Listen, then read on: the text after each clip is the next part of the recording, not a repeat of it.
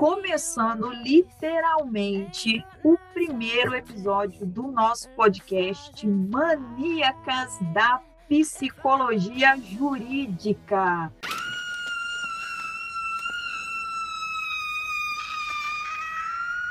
Oi, eu sou Letícia. Oi, eu sou a Paula. Oi, pessoal, boa noite. Eu sou a Vitória. E nós vamos estar aqui com vocês quinzenalmente trazendo assuntos para debater na área que a gente ama de paixão, que é psicologia jurídica.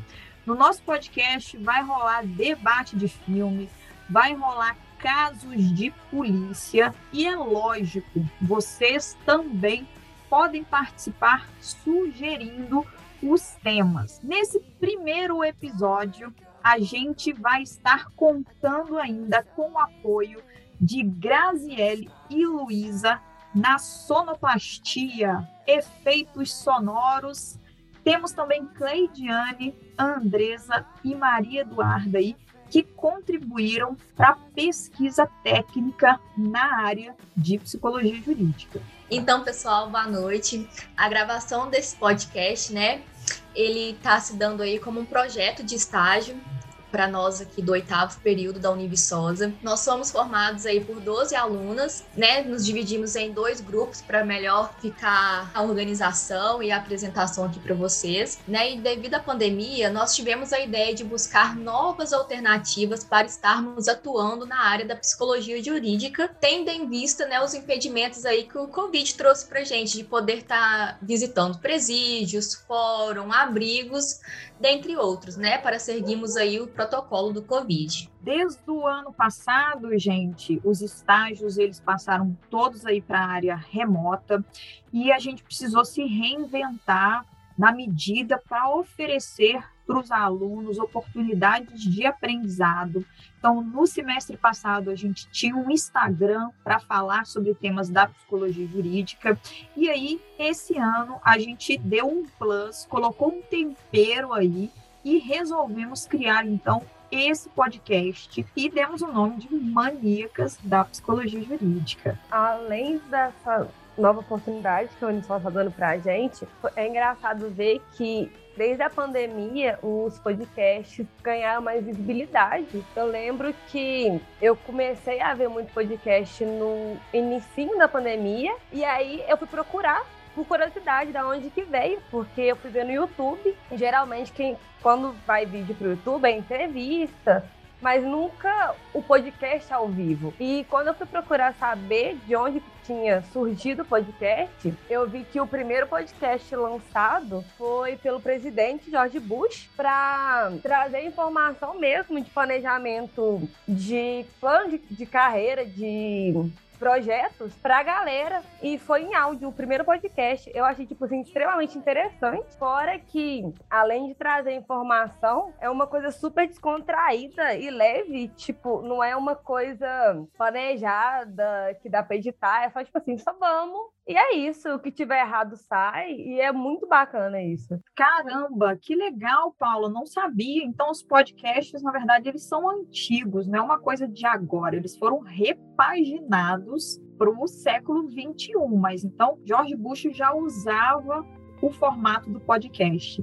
E é um negócio muito legal, né, gente? Porque assim, você pode estar em casa, lavando vasilha, você pode estar fazendo uma caminhada e ouvindo, consumindo de alguma forma aí informações, né? Tem nada mais gostoso do que você varrer casa ouvindo um podcast de crime. Fala sério, né? Eu adoro. E é muito, né, válido lembrar tá falando aqui também, que o podcast ele visa também uma inclusão, né?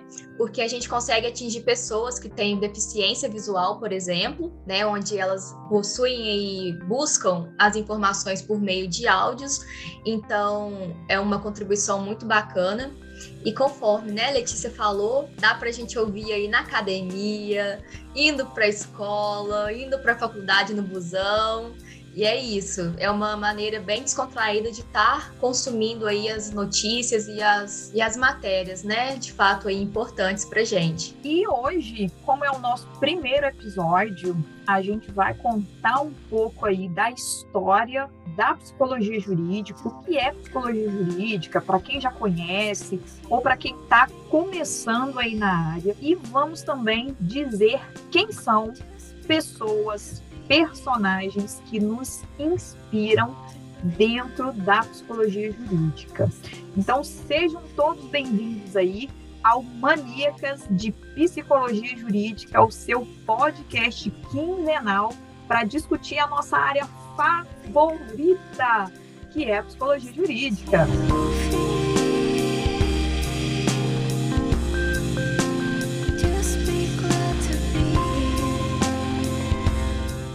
Vamos começar então, gente, contando um pouco aí de história sobre quem está aqui presente nesse podcast, né? Como a gente chegou na área de psicologia jurídica, quais eram as nossas impressões quando a gente começou a estudar psicologia jurídica e se as coisas mudaram e como elas mudaram. Já que eu estou falando, vou começar contando as minhas desaventuras na área de psicologia jurídica, né? Eu comecei a trabalhar em 2005 é, em uma unidade prisional e esse foi o meu primeiro contato, assim, cai de cara, literalmente, dentro da psicologia jurídica. E em 2005, pouca coisa se falava sobre a atuação de psicólogos em unidades prisionais. Eu não tive disciplina de psicologia jurídica na minha graduação. Então, tudo que eu aprendi ao longo desses 16 anos aí de caminhada foi muito solitário, foi muito sozinha mesmo. Corri atrás aí de fazer especializações, de fazer cursos, de participar de congressos com os colegas aí também que atuavam na área e hoje sou aí a professora de psicologia jurídica da galera aí que está hoje comigo aqui no estágio. Eu acho que eu sou uma boa influencer na área de psicologia jurídica, né, gente? Eu já conhecia psicologia jurídica através da graduação em psicologia. E assim, as impressões que eu tive no início eram de que as possibilidades de atuação seriam bem menores, mas através dos estágios, né, que a faculdade permitiu e da disciplina, eu descobri outras áreas que, assim, são pouco desenvolvidas no Brasil. E eu acho que ainda é um longo caminho ainda trilhar é, no entendimento e na concretização da área. Mas, assim, só de hoje a gente poder conhecer, poder ter a disciplina, assim, já é muito importante, porque igual no caso da nossa professora Letícia, ela não teve oportunidade, né? Ela teve que ver depois. Então, assim, eu amo, gente. Tudo para mim. E é muito legal isso, gente, porque de uns tempos para cá, a psicologia jurídica ela tem se popularizado um pouco mais, né? A gente tem visto aí a inserção de mais profissionais dentro do mercado de trabalho, grandes nomes hoje. A gente tem aí as redes sociais que acabam nos aproximando de pessoas também que gostam da área. Eu fiz vários amigos no Instagram, são pessoas que eu não conheço pessoalmente, mas que a gente se tornou amigo virtual por ter em comum esse gosto pela psicologia jurídica e como é legal a gente poder ter a possibilidade aí de trocar figurinha com outras pessoas, de estar tá realmente compartilhando informações, que eu acho que é super importante aí, é, e de um jeito mais acessível, né?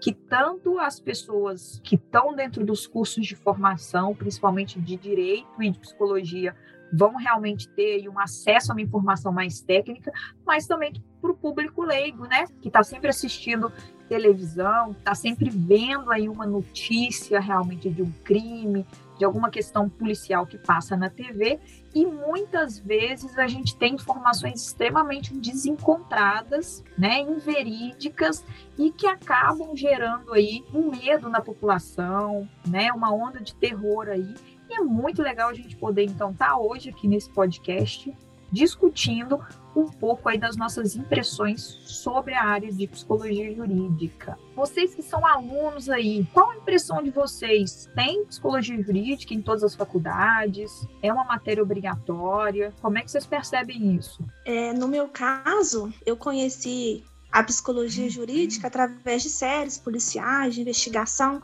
mas sem saber assim ao certo como funcionava o processo de chegar ali.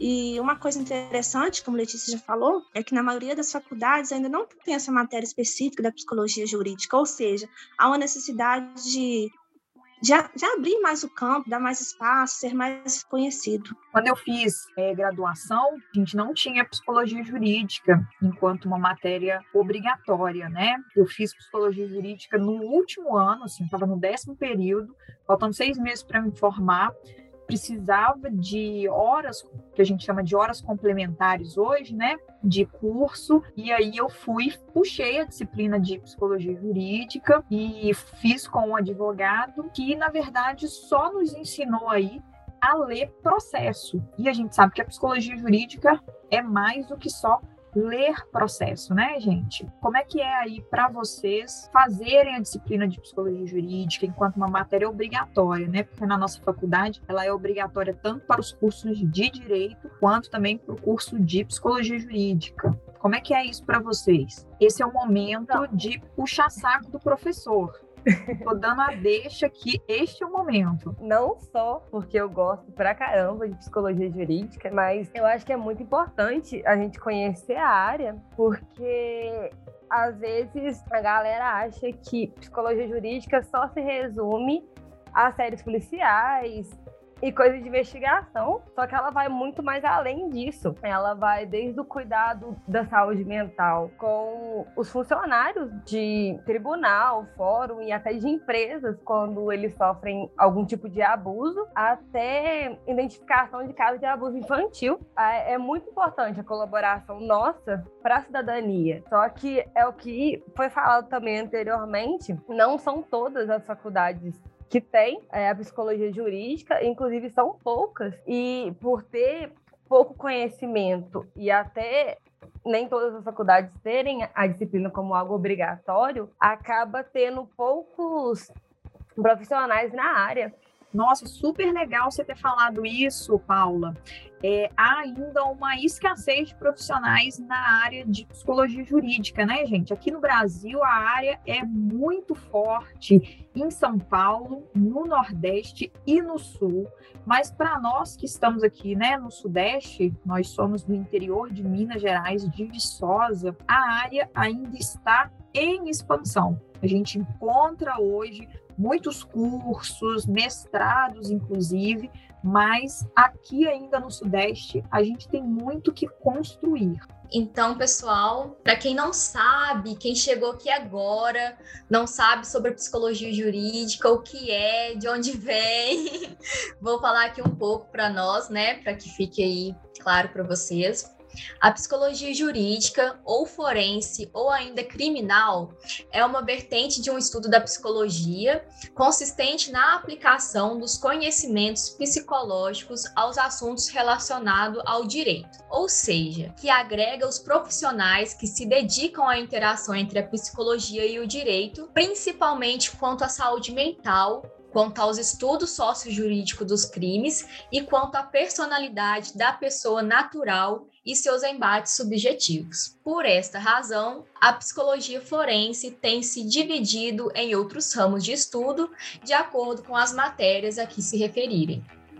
Aqui no Brasil, apesar de a prática psicológica né, da parte jurídica ser reconhecida apenas, apenas no ano de 2000 pelo Conselho Federal de Psicologia, o famoso CFP, ela teve início junto ao reconhecimento da profissão em 1960 por meio de trabalhos voluntários na área criminal, na avaliação de pessoas em situação prisional e de adolescentes infratores. A psicologia jurídica, então, gente, ela começa aí na área prisional por conta aí da necessidade de avaliações de sanidade mental, de progressão de regime dentro das instituições penais. É interessante a gente pensar que poder, né, o psicólogo jurídico tinha nas mãos aí ao fazer uma avaliação sobre a condição de um apenado, né? Se a gente parar para pensar aí na década de 60, a gente ainda não estava num processo de abertura democrática. Eu acho legal a gente situar um pouco aí toda, todo esse início né, da psicologia jurídica. A gente pode pensar que muitos profissionais aí atuavam, talvez, de uma forma é, não consciente ou pouco ética, né? Mantendo aí aquela ideia que a gente é, tanto discute aí nos clássicos, né? Como Goffman e Foucault, da necessidade mesmo de se isolar as pessoas estranhas que realmente não condiziam aí com o padrão de sociedade, né? E aí como que os presídios, as penitenciárias, eh, os manicômios judiciários funcionavam nesse sentido e o papel, né, que muitos profissionais, não só nós da psicologia, mas outros profissionais também desempenharam no início da profissão. Então eu acho legal a gente estar tá sempre discutindo, tentando de alguma forma aí contextualizar realmente o início da nossa profissão e como as coisas mudaram, né, gente, de lá para cá como que a gente vê realmente uma mudança e um outro posicionamento aí dos profissionais dentro da nossa área. A psicologia jurídica emergiu da psicologia do testemunho para verificar se o relato era verdadeiro ou falso, principalmente com o surgimento e aplicação de testes psicológicos em meados do século XX, assim como o desenvolvimento de estudos sobre o funcionamento dos interrogatórios dos deleitos dos falsos testemunhos e falsas memórias. Gente, lembrei aqui, é, inclusive, de um seriado que fala um pouco sobre essa questão da psicologia do testemunho aí. Não sei se todo mundo acompanha. É, agora que eu tenho liberado aí várias senhas de acesso, Netflix, é, Amazon Prime, Disney Plus, né? Eu tô super assistindo seriado na conta dos outros. Tem um seriado que chama Boo. The client's here. Tell me he didn't bring his lawyer. His five lawyers. I hate lawyers. Pete Peters. Dr. Jason Bull. Can you help my son?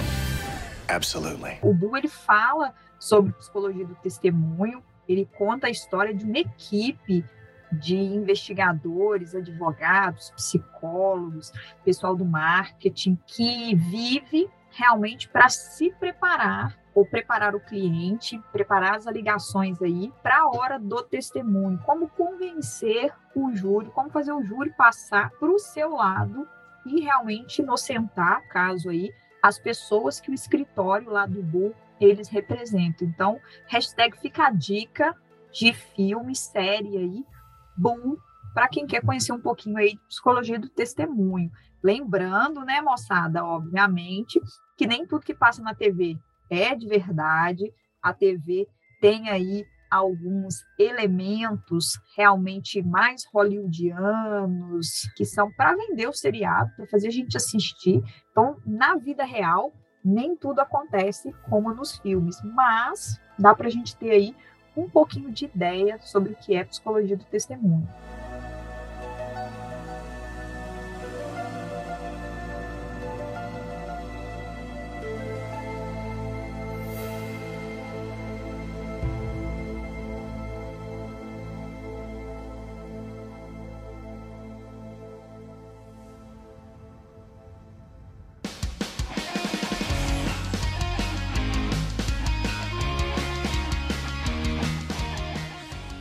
Eu entrei na área de psicologia jurídica, então, de paraquedas, caí dentro de uma unidade prisional aos 23 anos de idade, sem saber absolutamente nada da área, para assumir um posto aí de psicóloga jurídica carcerária, fazer avaliações para progressão de regime, atender os familiares e coordenar toda a equipe de atendimento.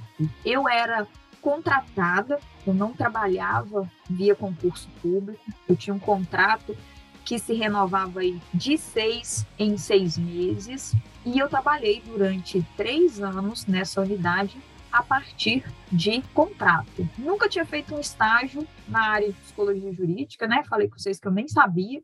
Na verdade, que o psicólogo trabalhava numa unidade prisional e lembrei aqui agora, gente, de um caso que na época, né, eu estava formando não tinha emprego, né? Precisava entrar no mercado de trabalho. Depois que a gente forma, a gente precisa entrar no mercado de trabalho para a gente se tornar conhecido. E aí eu recebi essa proposta, se eu não queria voltar aqui para Viçosa para trabalhar, e me falaram que era para trabalhar na delegacia. Aí eu falei, pô, beleza, na delegacia, né? Demais, muitos policiais, todo mundo fortemente armado, aquele esquema de segurança, ah, de boa. Para mim é tranquilo. E aí eu voltei, é, me chamaram no primeiro dia de trabalho, eu pareci, né? igual dois de paus lá na delegacia, perguntando cadê minha sala, como que eu vou trabalhar. e aí o galerão falou, aqui não, mas aqui a gente não precisa de psicólogo, não. E aí eu argumentei, né? Não, peraí, me ligaram e tal. E aí o cara da delegacia falou, ah, eu acho que você vai trabalhar no presídio. Aí nesse momento eu dei uma titubeada, assim, eu falei, onde? No presídio? Não, pera, moço, como assim? Psicólogo no presídio, e aí eu fiquei assim uns minutos, né, respirando. Tava com meu pai no carro, ele tava indo me deixar na delegacia, super tranquilo, coitado. E aí eu fiquei assim, e aí, a gente vai ou não vai? né? Vamos ou não vamos? Meu pai é aquela pessoa super incentivadora, assim. Ah, a gente já tá aqui, vamos acabar de subir o morro. Era só subir o morro ali do BJ. E aí a gente foi, ele me largou na porta do presídio eu entrei e fiquei por lá, gente. Fiquei lá durante mais de três anos, trabalhando assim, fortes emoções, né? Então, esse aí foi o meu início dentro da área de psicologia jurídica. E aí eu queria saber de vocês aí como é que é a experiência de vocês na área de psicologia jurídica, quem é que pode contar um pouquinho aqui? A gente tem a Luísa, né, que é estagiária do Sejusc, que é o Centro Judiciário de Solução de Conflitos aqui do Fórum, que é uma referência, né, Luísa, do de Minas Gerais, né? Conta pra gente aí um pouquinho da sua experiência, como é que é lá? Isso mesmo, né? O Sejusc aqui de Viçosa é uma referência. E vou começar falando sobre a minha trajetória, né? Como que eu cheguei no Sejusc. Eu estava cursando a disciplina de Psicologia Jurídica e eu estava me interessando muito sobre esses assuntos, né? Tudo que a gente conversava. Eu já tinha tido contato com o imaginário, né? Do que era Psicologia Jurídica, mas tendo contato com a disciplina, eu vi que de fato era muito diferente do que a gente fantasia de fato com o que a gente vê nos seriados, nos filmes e tudo mais. Qual que era a sua fantasia, Luísa, antes de fazer disciplina, assim? Como é que você pensava na psicologia jurídica? Parece aquela coisa de se assai, né? Muito investigativo, sei lá, essas perícias, né, que a gente vê nos, nos seriados. Então, assim, é muito distante da nossa realidade. Eu não pensei que teria uma atuação mais prática, assim, que eu, como estudante, graduanda em psicologia, teria o contato com essa área de psicologia jurídica. Então, eu fiquei, assim, muito empolgada quando me surgiu essa oportunidade de trabalhar na área por meio do Sejusc, estagiando, acompanhando as mediações e conciliações que aconteciam na instituição. E aí, assim, é muito bacana, né? Eu, leiga nos assuntos jurídicos, cheguei a princípio no fórum e tomei aquele susto, né? Tipo assim, gente, o que, eu tô fazendo aqui? Como que funciona? Então eu tive que me familiarizar com o ambiente, com as funções, né? Normalmente no fórum aqui de Viçosa não tem uma psicóloga, então eu tive que conversar com os profissionais do Sejusc mesmo, para ver como seria a minha atuação, como eu poderia me envolver mais na instituição, como seria a minha prestação de serviço. E aí foi muito bacana, que além de acompanhar essas conciliações e essas mediações, eu também tive a oportunidade de ficar no atendimento, tô tendo um contato bem bacana. Olha só, Luísa, falando, né, me acendeu aqui é, que informação, tá, tem muito a ver com tudo que a gente está discutindo, né, gente? É, Viçosa, para quem não, não sabe, né, é uma comarca que é sede aí, que recebe casos de outras nove cidades da região. Então, todos os casos, né, vara de infância e juventude, é, a gente tem um presídio regional aqui na cidade, vem tudo para Viçosa. E não tem um psicólogo jurídico, né? Não existe sequer a vaga de psicologia jurídica no fórum aqui da comarca de Viçosa. A gente tem duas profissionais excelentes aí na área de serviço social e temos também uma ótima coordenadora aí do Centro de Solução de Conflitos, que é o SEJUSC, mas nós não temos um psicólogo jurídico. Olha bem isso. É verdade. E assim, a equipe do SEJUSC ela é muito preparada né, para receber toda essa demanda que chegam das demais cidades, que a comarca de Viçosa atende, e faz um trabalho super interessante, que além das mediações e das conciliações, também trabalha com a justiça restaurativa, né? Que a Patrícia, a coordenadora, ela é super instruída e faz círculos super bacanas. Então, assim, é muito bacana. Esse primeiro contato que eu tô tendo só me mostra que a psicologia jurídica é muito ampla e que eu posso é, me especializar mais e é isso que eu busco. A Luísa falou aí a respeito de justiça restaurativa, gente. O que, que é a justiça restaurativa? A justiça né, restaurativa ela é um conjunto né, de ordenado de princípios, métodos, técnicas e atividades próprias que visam aí a conscientização sobre os fatores relacionais, institucionais e sociais motivadores de conflito e violência e por meio do qual os conflitos que geram dano concreto ou abstrato são solucionados de modo estruturado. Traduzindo, gente, justiça restaurativa ela é super aplicada em casos de crimes, em casos de delitos, para que as partes possam estar realmente conversando, cada um ouvindo o ponto de vista do outro, porque isso é, re, é importante para o processo de responsabilização do sujeito, principalmente daquele que cometeu o crime. Isso auxilia de uma forma direta no cumprimento da pena e no retorno desse preso depois para a sociedade realmente de um jeito diferente. Então é super legal a gente falar aí já de uma área da psicologia jurídica, faz parte aí da mediação de conflitos, que é a justiça restaurativa. É muito aplicado aí, principalmente em casos de crimes, olha só, né, com grandes resultados aí de responsabilização, de tomada de consciência mesmo das partes. Ah, lembrei de um outro filme. Eu falo das coisas e eu vou lembrando de filme aqui. Filme, um seriado, se chama O Inocente. Seu nome é Lorena Ortiz. A investigadora de homicídios mais jovem da equipe. É um suicídio comum. Se jogou pela janela. Ela tinha motivos para querer se suicidar? Tinha problema com alguém? Ela era muito devota. A irmã Maria era uma santa. Não sei quem já assistiu aí, mas tem uma parte em que o rapaz, vou dar um spoiler aqui, que o rapaz que comete o crime, ele tem um momento de conversa com os pais do rapaz que ele é, mata por acidente, né? E aí como que a relação entre ele e os pais e dele realmente com o mundo é, se modifica a partir desse encontro aí, onde todo mundo pode dizer realmente dos seus sentimentos e colocar para fora é, o que pensa e as suas impressões sobre o crime. Então, mais um hashtag dica de filme aí sobre psicologia jurídica. Que outras áreas a gente tem aí? Vamos contar para a galera aí quais as outras áreas que nós temos da psicologia jurídica. Então, eu acho bacana falar sobre o direito da família, porque é uma das áreas que eu tive a experiência no Sejusc, que é de acompanhar a participação nos processos de separação, de divórcio, guarda, visita. E aí, assim, separação e o divórcio podem ser solicitadas pelo juiz, que aconteça uma mediação, uma conciliação.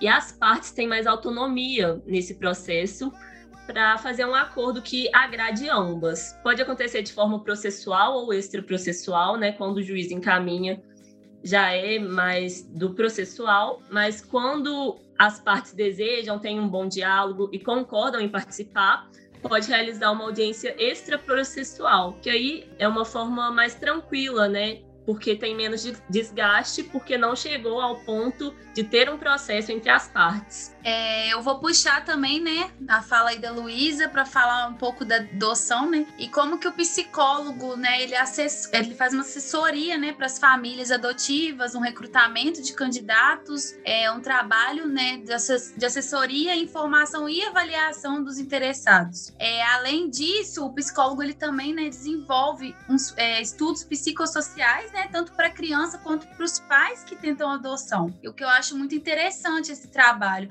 porque o psicólogo ele encontra né, um respaldo ali para direcionar né, o trabalho que é feito por meio de entrevista, visitas a domicílio, né, do casal que vai né, adotar e uma análise também dos dados coletados sobre os valores, atitudes, né, tudo em relação ao processo de adoção. E aí, né, tem também a área da destituição do poder familiar, que também acaba sendo um gancho, vamos dizer, entre aspas, né?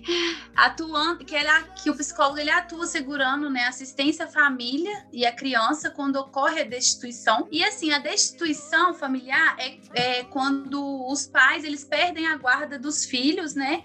Por algum ato muito grave, explicando melhor. E também, né, o, o ato infracional, né, para menores. O, o, psicólogo, ele propicia a superação do estigma e ele auxilia, né, na formação de valores positivos e readequação da vida social. Eu acho um trabalho muito incrível, né, que o psicólogo pode fazer aí dentro, né, Letícia, que é pouco falado, a gente conhece muito pouco, acredito que as pessoas não conhecem essa área da psicologia, é muito a clínica, né? E eu acho que dentro dessas questões aqui, né, de família que a gente está discutindo, crianças e adolescentes, um ponto que é importantíssimo que você comentou, Grazi, é a questão da adoção, né, gente? Como que é importante a participação de um psicólogo nesse momento aí de adoção, é, para realinhar algumas expectativas, tanto da criança quanto também das famílias. A gente sabe que o imaginário, a maioria das pessoas que querem adotar, elas buscam por recém-nascidos, crianças brancas, de olho azul. Aonde que tem essas crianças aqui no Brasil? Explica para mim. E as crianças, elas têm um imaginário também que elas vão morar numa casa com piscina, quintal, cachorro, vão ter um quarto só para elas, e às vezes não é assim. Então, quando chega o psicólogo, quando chega a equipe realmente psicossocial, todas essas expectativas elas são alinhadas e isso favorece o processo de adoção para que ele ocorra realmente de uma forma muito positiva para todos os envolvidos. Falando aí um pouquinho dessa questão da destituição do poder familiar, eu acho que seria válido a gente lembrar aqui das famílias acolhedoras, né? Que o trabalho do psicólogo aí com essas famílias é muito importante também, tanto né, para as famílias quanto para as crianças ou adolescentes que estão com essas famílias, visto que é para quem não conhece aí as famílias acolhedoras, elas ficam aí com as crianças que são imediatamente retiradas aí da guarda guarda dos pais. Elas ficam nesse lar aí provisório. Eles têm. Deixa eu só pesquisar. Você sabe, Letícia, a, o tempo máximo que eles ficam com eles? Eu acho que é um ano ou dois, não sei. Eu acho que é no máximo dois anos, Vitória, porque mais que isso, é, eu acho que começa a criar um vínculo afetivo, Isso. realmente, assim, e aí não, não pode mais. Eu acho que é no máximo dois anos que a família pode ficar com a criança, né, enquanto família acolhedora. Isso, então aí, né, essa né, os psicólogos trabalham aí com as famílias acolhedoras a questão do vínculo, né, e a afetividade que elas vão desenvolver aí com as crianças ou com os adolescentes, para que eles sintam aí o amor, né, o carinho de, e os cuidados que eles merecem. O trabalho também do psicólogo com essas famílias é de muita importância porque eles ajudam, né, essas, essas pessoas com os amparos necessários psicológicos, até porque para você ser uma família acolhedora, para você participar desse projeto, você passa por vários critérios, né, assim, de seleção. Então, é, é, feito também um trabalho com esses, né, com essas famílias, esses pais, para que eles possam estar passando dando né, os apoios necessários aí para essas crianças e adolescentes. Legal, a gente chama dos pretendentes à adoção, né? E no caso aí, as pessoas que são cadastradas na Secretaria de Assistência Social dos seus municípios aí para atuarem enquanto famílias acolhedoras. A Vitória lembrou bem aí, o projeto ele vem de encontro com normativas da própria Constituição e do ECA, que dizem aí o quanto que é importante crianças e adolescentes serem criadas dentro de um ambiente familiar. Então é uma alternativa aos abrigos que nós temos aí no nosso país, bem lembrado. E aí uma outra área, vamos voltar no tempo um pouco aí, né? Falar aí da questão também da atuação do psicólogo junto à polícia e às forças armadas. A gente vê muito isso no filme, né, gente? Nos seriados mais recentes, da participação de policiais aí, de psicólogos juntos com a polícia na área de investigação, auxiliando em interrogatórios, com técnicas de entrevista, auxiliando em negociação de conflitos, em casos de sequestro também. O psicólogo faz um papel aí de mediador e também de colaborador com técnicas para ajudar nessas negociações. E nós temos aí é um pessoal né, altamente treinado e recrutado que atua aí nas Forças Armadas, praticamente aí auxiliando na formação né, do que nós temos aí do nosso exército, da marinha e da aeronáutica. Outra área também que a gente pode citar dentro é a área do direito penal, né, que é uma perícia para a gente averiguar a periculosidade né, das condições de discernimento ou sanidade mental, né, que seria o corpo de delito e de insanidade. Outra área também que é bastante legal é o direito do trabalho, que visa a perícia e os processos trabalhistas como condições de trabalho e saúde mental. Ou seja, é, ela envolve as questões do, do campo trabalhista que necessitam da avaliação psicológica como os acidentes de trabalho, o, o, abuso moral, estresse laboral, entre outras decorrências psíquicas, psíquicas das relações do trabalho. Essa é uma área bem antiga aí da atuação, né, de nós psicólogos e de psiquiatras, né, nessas questões de saúde doença aí.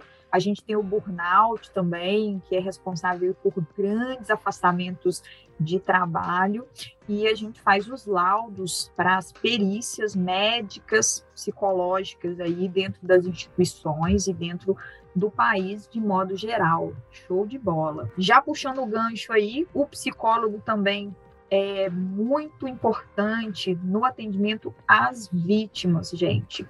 A gente tem agora delegacias especializadas, a gente tem centros especializados, regionais aí, para acolher vítimas, vítimas de modo geral. É o que a gente chama de vitimologia. É uma área que ainda está em ascensão. A gente costuma falar muito aí de quem cometeu o crime, das pessoas que estão envolvidas no delito, e a gente fala muito pouco aí sobre as vítimas, né?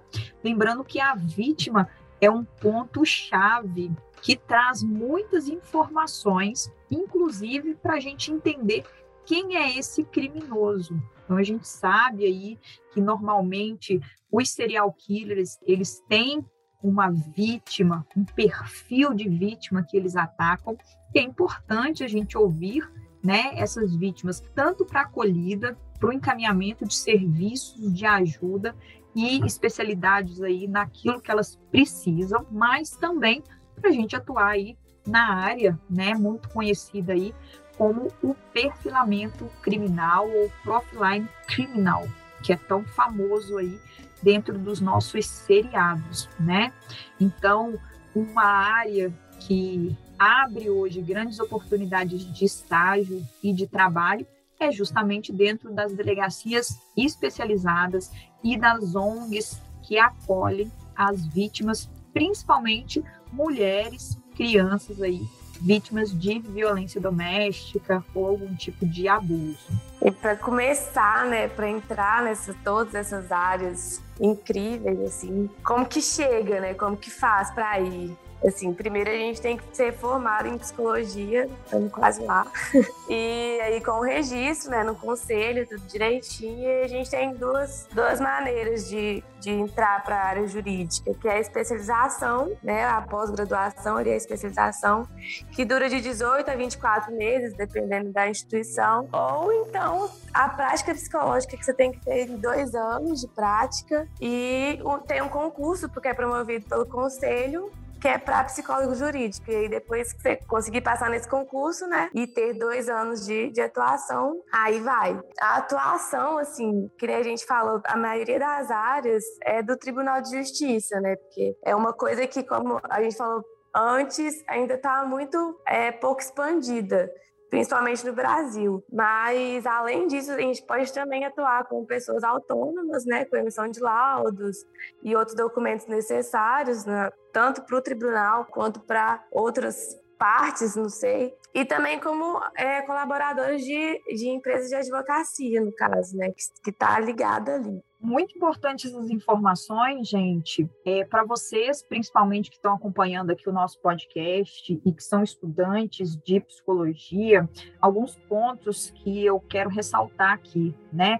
Primeiro, super importante escolher faculdades, universidades aí que tenham um curso enquanto um curso uma disciplina obrigatória, né? Isso faz toda a diferença aí na nossa formação. Além aí do que a Duda citou a respeito das especializações, fiquem atentos no site do Conselho Federal de Psicologia, que de dois em dois anos eles abrem aí uma prova de concurso, né, como se fosse realmente uma prova de concurso para averiguar os conhecimentos e se você tiver a pontuação é, aceitável aí nessa prova, você ganha, entre aspas, o título de especialista. E aí tem as especialidades em todas as áreas: psicólogo educacional, psicólogo hospitalar, psicólogo clínico e também tem de psicólogo jurídico.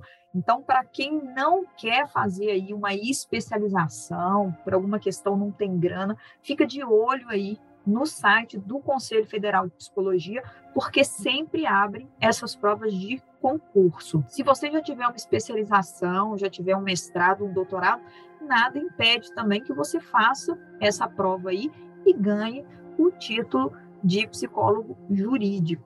E para quem quer atuar aí também como particular, uma super dica é você entrar no site dos tribunais de justiça. No site dos tribunais de justiça, você pode fazer o seu cadastro para ser perito em psicologia jurídica, atuar aí como assistente técnico particular dos mais diversos casos e auxiliar a justiça, tá? Tem uma tabela de honorários aí de valor mínimo e máximo que o perito pode é, ganhar fazendo realmente esses laudos. Você pode fazer mais de um, inclusive, se você tiver tempo, se você conseguir realmente responder o TJ aí dentro do prazo que o juiz estipula, e é um ótimo jeito para você entrar na área de psicologia jurídica. Tenho vários ex-alunos aí que estão atuando como peritos. E agora na pandemia, a vantagem é porque todos os processos eles estão informatizados, né? E aí você nem precisa, na verdade, sair de casa para fazer muita coisa. Então aproveitem essas oportunidades aí. Então, pessoal, vamos contar um pouco aí de como nós chegamos para o estágio de psicologia jurídica. Como vocês conheceram, como vocês se identificaram com essa área, foi através de filmes, seriados. Vamos contar um pouco aqui para o pessoal que está nos assistindo, nos ouvindo, né? Para que eles possam tomar como referência e quem sabe aí, né, cursar uma faculdade de psicologia, fazer parte aí do nosso time. No meu caso, como eu falei, o meu interesse pela psicologia jurídica surgiu a partir de séries, de filme, a respeito do, do tema, né? E durante a, a graduação, né? Eu, eu gostei muito de uma série que eu gostaria aqui de compartilhar com vocês. É, o nome dela chama Dupla Identidade. Eu assisti no Globoplay. Qual é o trabalho de hoje? Tá de fiscal da natureza? Eu não vim ao mundo a passeio não, meu amigo. Eu tenho metas. Você é advogado também? No momento estou cursando psicologia. Uma personagem que me chamou mais atenção foi a doutora Vera Muller, é, que faz a, a Luana Piovani, né? Ela é psicóloga forense e ela que se dedica a solucionar um caso de um, ser, de um serial killer que seduz mulheres e faz assassinatos em série. É, essa série mostra o universo do serial killer. Na trama, o Eduardo Borges, que é o Bruno Galhaço, ele é advogado e estudante de psicologia, que é interessante, né, galera? E por trás de uma vida comum, ele mata mulheres, estão sendo responsável, como eu já disse, por uma série de assassinatos que assombram o Rio de Janeiro. Ele sempre deixa uma assinatura em suas vítimas. E mesmo lançando mão de várias técnicas avançadas de perícia criminal, essa psicóloga, Vera, sabe que existe uma possibilidade para desvendar a identidade do, do assassino, ou seja, a capacidade de ler sua mente. Um, um episódio marcante também que me marcou é quando ela passa, ele passa uma mensagem, um código para a polícia dizendo que vai fazer mais uma vítima. E a Vera deduz, né, com todos os conhecimentos, e estudos que para um psicopata enviar essa mensagem, ele está, ele está perto da polícia.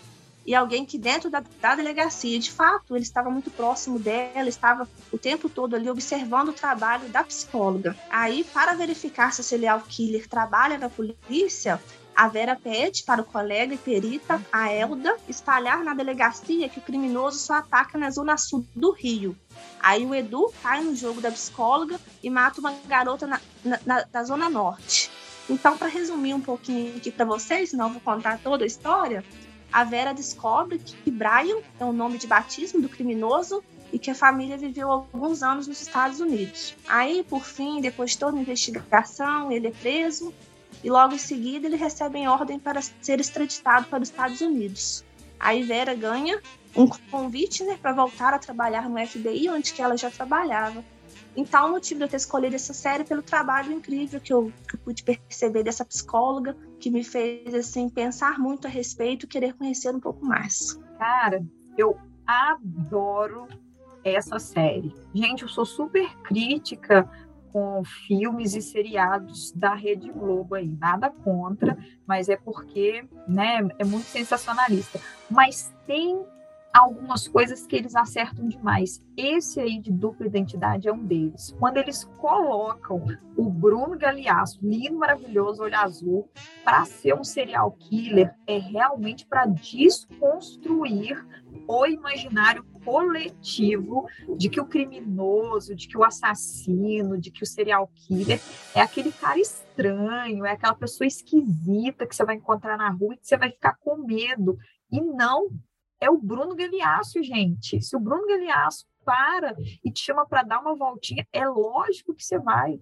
Então, esse seriado aí de dupla identidade, ele é muito legal, porque ele desconstrói essa ideia aí do serial killer ser um esquisito, do criminoso realmente ser uma pessoa muito estranha para a gente.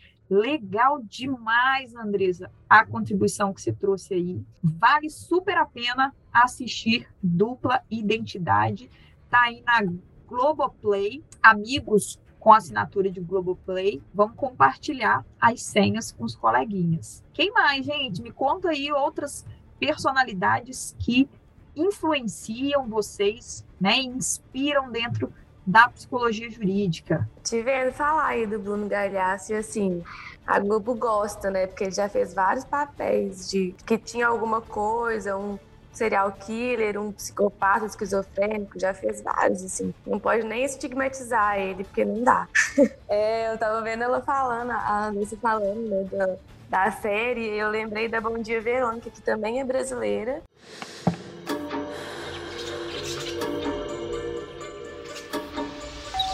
Oi, eu sou Verônica Torres. Delegacia de homicídios. Deve ter contado alguma coisa no bebê. E é um hábito seu sair com homens que você conhece na internet. Não tô acreditando que você vai simplesmente taxar a mulher de louca e engavetar. Daqui a pouco você vai conseguir me dar um filho. Tenho certeza. Você é a mulher da minha vida, Janete. Eu sou sua família. Eu trabalho com o delegado Wilson Carvana. Tem muita mulher em casa nesse momento sem voz. Medo de pedir ajuda. Se você tá passando por uma situação assim, me procura.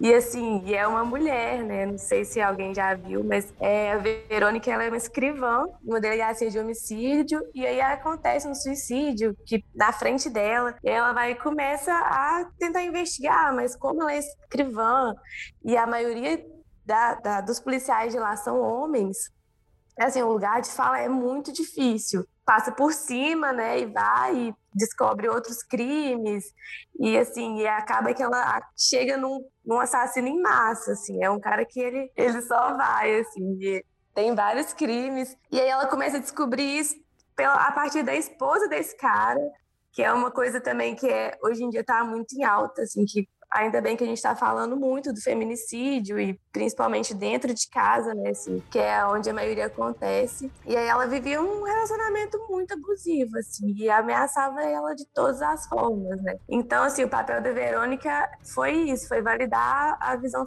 feminina no contexto policial, assim, que acho que é uma coisa muito importante também. E tem toda essa jogada psicológica, né, porque dentro dali os homens não, não não viam muito esse, esse abuso, por, por estar no machismo cultural, estrutural já. E aí foi assim, era, foi o que salvou né, na série a vida da, da esposa, no caso. Bom dia, Verônica. É uma super série também, pesada, né, gente? Não só pelas cenas aí, como a Duda falou, é, de violência doméstica, mas também porque traz aspectos de corrupção que estão embutidos aí no trabalho policial e que a gente sabe, né, que infelizmente isso dificulta as investigações. Então é muito pesado é, realmente o dia a dia da Verônica lá dentro da delegacia e todas as barreiras que ela enfrenta para fazer o trabalho dela, né? Que é, vamos dizer assim, o mínimo que a gente faz realmente é o nosso trabalho. Sensacional a dica, Duda. Adorei também. Bom, a Vitória, né, ela havia perguntado ali em cima por que, que a gente escolheu a psicologia jurídica, né? E assim, quando eu entrei na psicologia, eu não tinha muita ideia. Tudo que eu passava eu gostava muito, mas quando eu peguei a jurídica foi paixão à primeira vista. era aquela coisa, era online, mas estava lá todo, toda sexta-feira assistindo dois tempos da aula da professora e ficava vidrada naquilo. Mas, bom, eu escolhi uma, uma série, né, que eu estava acompanhando nesses últimos dias aí antes da gente voltar das férias. E aí eu vou até dar só uma entradinha mesmo, bem rápida aqui, que ela fala muito da psicologia criminal, sabe? E assim, eu não conhecia a área, eu fui conhecer mesmo. A gente passou um pouco com Letícia, mas eu tive um curso, eu fiz um curso de extensão, e aí eu falo um pouco sobre ela, né? Que ele fala que é, é uma interface né, entre a psicologia e a criminologia, né? Que ela estuda né, as condições psíquicas do criminoso. E, tipo assim, o modo como que. do qual ele se origina para, né, e processa assim a, a, ação dele criminosa. Então assim, a psicologia ela não vai, ela ali, né, criminal, ela não vai estudar, não é, ela não interessa na resolução do crime, né? Ela vai além, é o que envolve entre o criminoso e a vítima. E assim, a essa série que eu escolhi, que foi a Mind Hunter, né, que Caçadores de Mente, My name is Bill Tench. This is my partner, Holden Ford. We're from the Federal Bureau of Investigation's Behavioral Science Unit. We're doing research, interviewing men like you. Eu fiquei muito interessada pela psicóloga mesmo que que, né, que participa da série, que ela trabalha com dois agentes do FBI e eles começam, né, ela começa a estudar ali, eles interessam na psicologia criminal mesmo e como que o criminoso ele cometeu, né, o determinado crime, né, independente do ato, né, aí eles fazem um estudo, uma pesquisa e aí vai crescendo, né, e com isso eles, eles desvendam, né, outros assassinatos e crimes bárbaros, né, que ocorriam, né, e através dessas pesquisas eles vão desvendando e, e, captando né, os perfis que eles pesquisavam. E assim, a Wendy, ela me chamou atenção porque ela é né, uma psicóloga, como já disse, ela trabalhava em Boston como, como professora, e aí logo para ela é oferecido, né, trabalhar nessa pesquisa juntos com os agentes. E ela larga, sai da universidade e começa esse trabalho junto com eles. E assim, ela é uma mulher que tem uma postura, sabe? Com esses casos, ela tem voz, ela é muito inteligente e, e muito assim dedicada. Ela é segura dela, muito determinada e me chamou muita atenção porque, querendo ou não, a gente vê muito machismo até nessa área mesmo da psicologia, ainda mais criminal, né? Como que é difícil, né, a gente ver, dar voz para nós mulheres e para essa área, né? Letícia pode dizer muito bem isso aí, né? E aí eu escolhi essa série por isso mesmo. Nós, gente, que bacana, né? E, e olha só que legal é, a gente podendo trazer aí mulheres empoderadas dentro da psicologia jurídica. Que bacana, né? No início lá a gente falou que o nosso grupo de estágio é formado por 12 mulheres. Olha bem que timaço, né? E aí eu vou confessar uma coisa aqui, que eu fiz uma escolha um pouco parcial, que eu quis realmente formar um time de estagiários só de mulheres justamente para que a gente pudesse ter voz aí dentro da psicologia jurídica. Tá todo mundo fazendo, uh, nós somos foda aqui, né? E como que a gente encontra, se a gente parar para revirar aí exemplos e personalidades realmente marcantes, femininas, atuando aí dentro dos seriados, sendo personagens aí que nos inspiram, né? Bacana demais isso, gente. Vamos lá, mulherada. Eu vou aproveitar a deixa da personagem da Grazi e eu vou falar sobre os seriados que se popularizaram a partir da década de 90, que houve essa popularização de séries e filmes como CSI, Criminal Minds. E isso ajudou muito a psicologia jurídica a despertar, a despontar e restringir o, o campo de atuação dentro do pensamento do leigo, né? Ou seja, essas pessoas passaram a ter uma visão mais fechada da atuação da psicologia jurídica. Mas na realidade, ela não se restringe somente a esse trabalho investigativo, né? E com isso, a gente pode começar a falar um pouco sobre o efeito CSI, ou melhor dizer, sobre esse termo, né, que surgiu com os norte-americanos em 2002. Desde então, ele ocasionou em preocupações e pesquisas acerca da sua existência, porque apesar desse aparente realismo, né?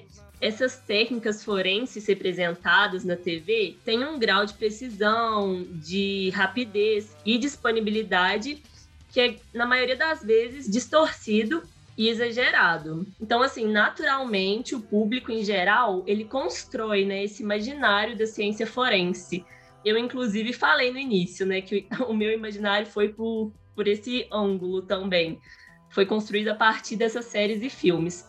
Mas essas tecnologias de identificação por perfil de DNA e dos próprios agentes de investigação, embora tenha uma semelhança relativa em algumas técnicas, ignora normalmente as contingências das suas aplicações no mundo real e nos tribunais ou nos contextos atuais de atuação mesmo do psicólogo jurídico. Não, legal demais falar aí sobre o efeito CSI. A gente sabe que a psicologia jurídica ela se tornou um campo mais famoso, realmente se popularizou aí a partir desses seriados, mas aquilo que a gente falou, né?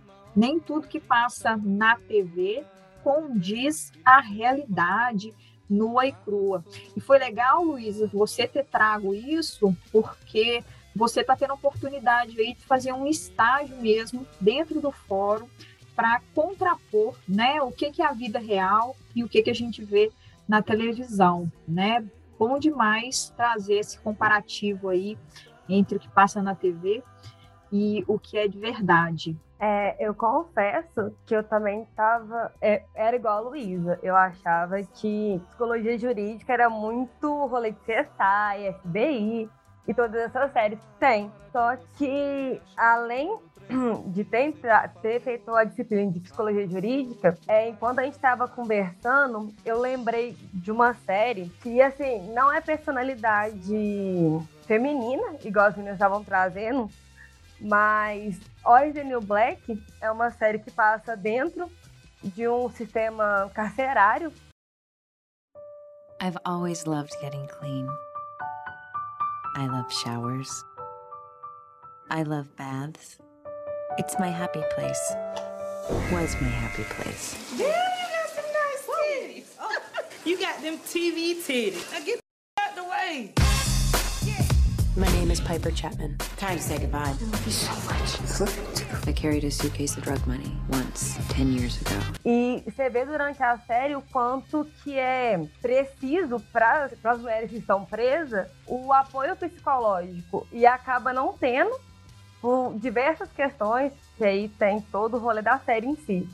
Mas assim, você vê o quanto que é importante, não só psicologia em vários aspectos que a gente já citou, mas principalmente dentro do sistema é, carcerário mesmo. Bom lembrar, né, Paula? Mas assim, nem todo mundo está preparado para ter essa conversa, né? Nem todo mundo está realmente preparado para entender por que, que precisa de psicólogo dentro do presídio, né? E aí eu vou falar com a devida autoridade de 16 anos de atuação na área. Nem todo mundo está preparado ainda para essa conversa. Mas vamos deixar isso para um, um outro momento, né? Vamos preparar os nossos ouvintes aqui para a gente entrar nessas temáticas mais sérias e que precisam aí de um debate social, cultural da, das pessoas. Mais alguém, gente, quer trazer aí pessoas que inspiram dentro da área de psicologia jurídica? Eu acho que uma personagem que não pode ficar de fora desse cenário é a Annalise Kitchen.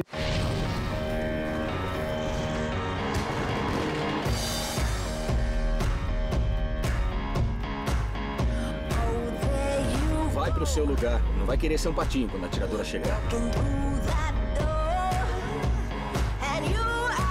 Não sei que coisas terríveis vocês fizeram em suas vidas até o presente momento, mas está claro que seus karmas estão desequilibrados para terem sido escolhidos para minha aula. Sou a professora Annalise Kitty e esta é a matéria Lei Penal 100. Ou como prefiro chamá-la,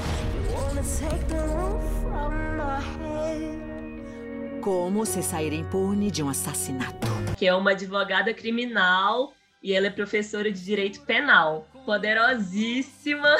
Ela é protagonista da série, né? E tem uma atuação muito interessante, que ela trabalha com um grupo de alunos sobre os casos que vão se desenrolar aí no decorrer da série. E esse tipo de encontro com os alunos me lembrou uma supervisão, né? Pode acontecer na psicologia jurídica e deve para quem está iniciando aí a profissão. E além disso, ela pensa em diversas possibilidades, né? Antes de, de agir, ela pensa nas consequências, nos impactos e nas possíveis decisões que podem ser tomadas. Ela traça estratégias para diminuir o risco e ela sabe como não ser pega, né? E como ser inocentada por meio de análises de história e da cena do crime. Eu acho ela assim uma figura importantíssima aí no jurídico e me inspirou muito. Bem lembrado, hein, Luísa? É um super seriado também, gente. Como defender um assassino. Fica aí a dica de mais uma mulher poderosa. Então vamos lá para mais uma, uma personagem aí que, que me cativou aí, me fez despertar o interesse. É a Jane Doe, da série Ponto Cego.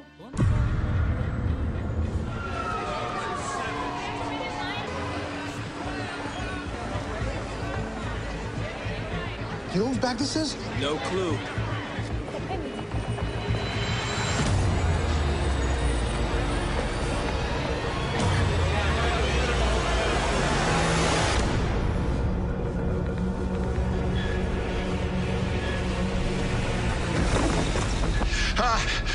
There's something in there!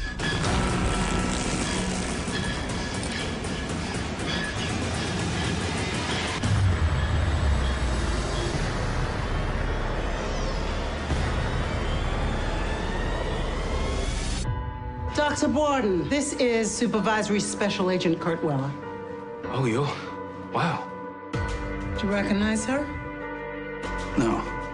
I've never seen that woman before in my life. Then why is your name tattooed on her back? Que a gente encontra aí na Netflix, de fácil acesso. A série, né, ela se inicia aí com a Jane sendo deixada lá na Times Square, dentro de uma mala, com o corpo coberto de tatuagens e sem memória alguma. E aí, após ela ser levada para a sede do FBI, uma vez que uma das suas tatuagens, né, do corpo era do agente Kurt Weller, o doutor, né, lá do FBI, fez vários exames e constatou que a memória dela havia sido apagada permanentemente após receber uma alta dose de Zip, que era uma substância lá que foi produzida. E a Jane Doe é uma ex-consultora do FBI e uma ex-terrorista que foi colocada no grupo de resposta a incidente crítico aí do grupo do Kurt Weller na FBI. Então, a partir disso, ela junto com a equipe, eles vão fazendo aí um processo de descoberta dos significados de suas tatuagens. E durante a série é muito bacana a gente estar tá fazendo acompanhamento aí, porque depois ela, né, com o desenrolar da série, a gente vai descobrindo aí quem era a mãe dela, a infância dela. Na verdade, ela, né, possui um irmão onde os pais foram mortos e eles foram adotados e foram nomeados como como Remy e Roman, que são os irmãos. E aí no decorrer da série ela vai lá, encontra com o irmão, tem uns flashes de memória e ela vai descobrindo aí a história dela. Então, é uma personagem bem marcante, bem bacana aí, que desperta o interesse na gente de estar tá aí descobrindo e é uma série bem bacana. Pegando o gancho da Vitória, por coincidência, eu assisti uma série recentemente e a personagem principal é a mesma atriz da personagem que a Vitória citou, e é a série do FBI que tem na Globoplay. A personagem chama Meg Bell e no início da série já começa com ela resolvendo um caso já no FBI. No, só que no decorrer da série vai contando a história dela. E aí a gente descobre que ela, na verdade, era da polícia de Indiana, não do FBI de Nova York desde o início. E ela ganhou o reconhecimento e foi promovida para o FBI depois de resolver um, um, caso de sequestro junto com a equipe. O, o caso não foi resolvido de uma forma muito legal, mas ainda assim ela ganhou reconhecimento, foi para Nova York. No início, ela aceitou a promoção porque o marido dela tinha acabado de ser morto e ela queria sair da cidade, cair de cabeça no trabalho para não deixar a morte atrapalhar tanto a vida profissional dela quanto a pessoal. Aí no FBI ela faz parceria com o Omar, que ficou dois anos infiltrado no, acho que no Afeganistão, para resolver o. Ah, uma quadrilha que estava armando de homem-bomba e coisa do tipo. E aí eles se juntam com dois agentes, que é o Valentine e a Christine, eles formam, tipo assim, desvendam vários crimes organizados, casos terroristas. A Meg, uma coisa que eu achei muito legal é que ela veio de uma família de policiais. Então, isso facilitou muito para ela desenvolver grandes habilidades, como o alto QI emocional, o rigor intelectual e franqueza estimulante. E além dessas características, ela também é reconhecida bastante na equipe dela por ter uma inteligência incrível, sensibilidade e um raciocínio muito rápido que ela consegue não só desvendar o caso, como pressionar é, alguém no interrogatório para falar exatamente o que ela quer ou o que ela quer saber. Tipo assim, foi ela uma das personagens que me chamou mais atenção e me fez ter um olhar mais aberto assim, para psicologia jurídica. Outra série que a gente também pode falar é a La Casa de Papel, né, que assim ficou bastante conhecida, teve bastante repercussão, que ela é uma série de drama policial. E assim, a trama conta, são dois assaltos. E assim, eles foram muito bem preparados e eles foram liderados por um homem. Todo mundo chamava ele como o professor. Um dos assaltos foram na Casa da Moeda da Espanha e o outro no Banco Central da Espanha. E assim, o que me chamou bastante atenção nessa série foi o fato de que a operação ela foi liderada por uma mulher, a inspetora Sierra. Ela que fazia as, ne as negociações com os assaltantes. E assim, e o que me chamou bem a atenção foi o jeito dela. Era um jeito amargo, frio, mas ela era assim muito inteligente. Ela sabia lidar com o caso. Ela sempre ela abusava de joguinhos psicológicos assim com os assaltantes e ela sempre conseguia atingir o ponto fraco deles. Bacana, gente. Ó, só não vai assistir filme depois desse podcast quem não quiser, porque o que a gente deu de dica de filme, série e de personagens inspiradores foi demais. Legal demais, gente. Podemos fechar? Isso, gente. Eu espero que vocês tenham gostado e se interessado pela área, né? Assim como nós, as maníacas da psicologia jurídica. Arrasamos!